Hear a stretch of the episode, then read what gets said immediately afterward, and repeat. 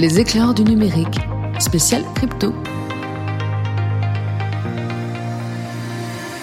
Alors, je pense qu'aujourd'hui, tout le monde a entendu parler de la finance décentralisée, euh, qu'on appelle DeFi pour Decentralized Finance. Je vais essayer, avec le, plus de vulgarisation possible, de vous expliquer qu'est-ce que la finance décentralisée.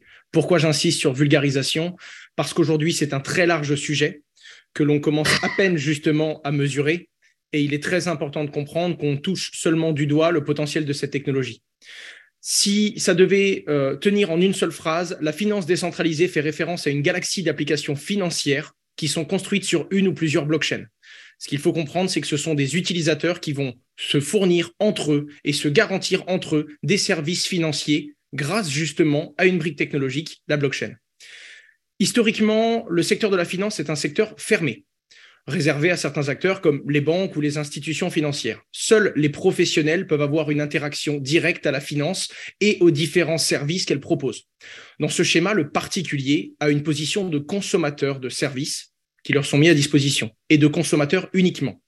Or, depuis quelques années, on observe un changement, en fait deux changements réellement, qui sont venus modifier la mentalité des utilisateurs, avec une volonté des particuliers de prendre de plus en plus de par euh, de plus en plus euh, justement d'interaction sur ces sujets, mais aussi de les comprendre avec un maximum de transparence et histoire d'essayer de, renouer d'une fracture qui s'est créée principalement en 2008 avec la crise des subprimes, mais pas seulement.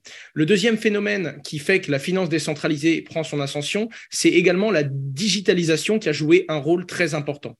Les nouveaux outils déployés par le web, les néobanques visant à simplifier l'accès aux services financiers, ont progressivement renforcé la volonté des particuliers à s'approprier ces différents sujets. La naissance de Bitcoin en 2009 corrobore avec ces changements. Et après plusieurs années de rodage nécessaires à l'évolution de cette technologie blockchain, finalement, on a vu apparaître en 2019 des premières applications de finances décentralisées abouties, capables d'apporter des solutions réelles aux particuliers et surtout qui avaient une utilité. Alors, quels peuvent être les atouts de cette finance décentralisée et à quoi ça sert aujourd'hui? La finance décentralisée permet donc aux particuliers, mais également aux professionnels et aux institutions d'avoir une large panoplie de services financiers. C'est ça la promesse. Maintenant, quels sont les avantages du fait que ce soit décentralisé? Premièrement, la disponibilité. C'est-à-dire qu'avec la finance décentralisée, les services de la blockchain sont disponibles 24 heures sur 24, 7 jours sur 7, week-end et jours fériés, partout dans le monde, quelle que soit la position géographique dans laquelle vous vous trouvez.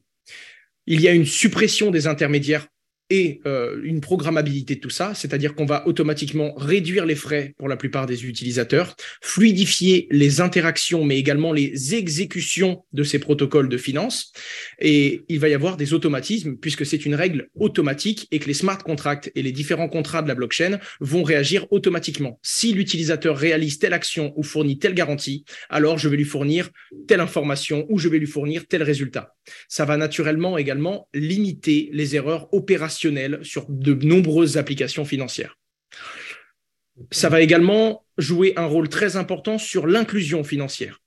C'est-à-dire que euh, ces euh, services vont être déployés sur le monde entier à toute personne étant connectée au réseau Internet, quelle que soit sa position géographique, qu'on parte du Brésil, de l'Afrique, dans un café à Tokyo ou à Paris ou même au plein milieu des États-Unis, tout le monde va avoir exactement les mêmes accès, quelle que soit sa position, ce qui va donc apporter des solutions à des personnes qui en avaient cruellement besoin aujourd'hui.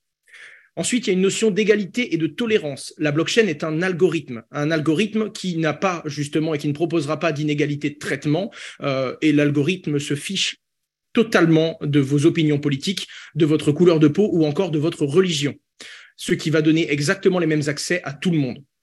En plus de ça, ça va permettre de nouvelles formes de gouvernance, puisque ce sont les utilisateurs et les détenteurs des jetons qui justement constituent ces différentes applications financières qui vont pouvoir voter pour leur développement et qui vont pouvoir voter pour leur évolution, et non pas le créateur de cette application financière seulement.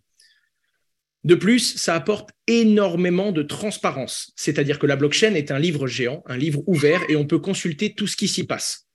Ce qui est un atout majeur, et je rebondis donc sur euh, ce qu'a dit Jérémy avant moi, c'est un atout majeur en matière de lutte contre le blanchiment d'argent et le financement du terrorisme. Ce n'est pas pour rien qu'aujourd'hui, il y a entre 10 à 15 fois moins de transactions visés euh, par le blanchiment d'argent que sur l'euro ou encore sur le dollar. Tout simplement parce que si vous faites une transaction illicite sur le réseau Bitcoin et blockchain, vous allez laisser une trace indélébile qui, même si elle ne peut pas être déchiffrée demain, pourra l'être dans 3 ou dans 4, 5 ou pourquoi pas 10 ans.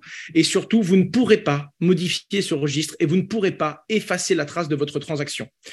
En plus de ça, c'est un super atout pour superviser le marché. On le sait très bien, notre compliance nous le répète tous les jours, la confiance n'exclut pas le contrôle. Eh bien, justement, et c'est une aubaine pour la plupart des auditeurs et pour les commissaires aux comptes, la blockchain permet d'auditer en temps réel le fonctionnement de ces différents modules financiers et également l'interaction que chaque entreprise et que chaque utilisateur va avoir avec ces différents protocoles de finances décentralisées.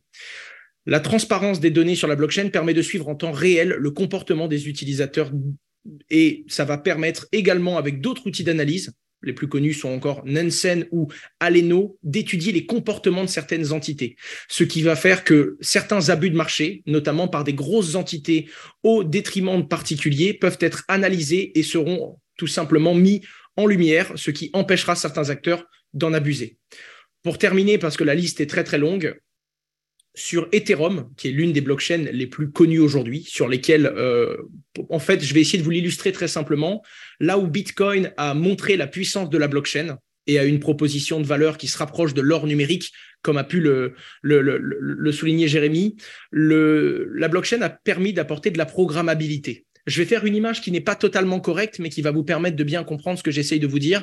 Euh, si Bitcoin, c'est le tout premier site Internet qui a montré la puissance de cet outil, eh bien, Ethereum, c'est un petit peu comme WordPress. Ça permet à tout le monde de venir utiliser la puissance de la décentralisation et de la blockchain afin de proposer sa propre solution financière et donc sa propre vision du site Internet pour aller jusqu'au bout de mon image. Ethereum a également proposé euh, les premiers smart contracts, qui sont des automatismes, comme je vous ai dit tout à l'heure, qui permettent, s'il y a X ou Y action, de réaliser X ou Y action en retour. Et c'est ce qui fait qu'on peut automatiser énormément de choses et gagner énormément de temps. Vous avez aimé ce podcast? Retrouvez-nous sur leséclaireursdunumérique.fr.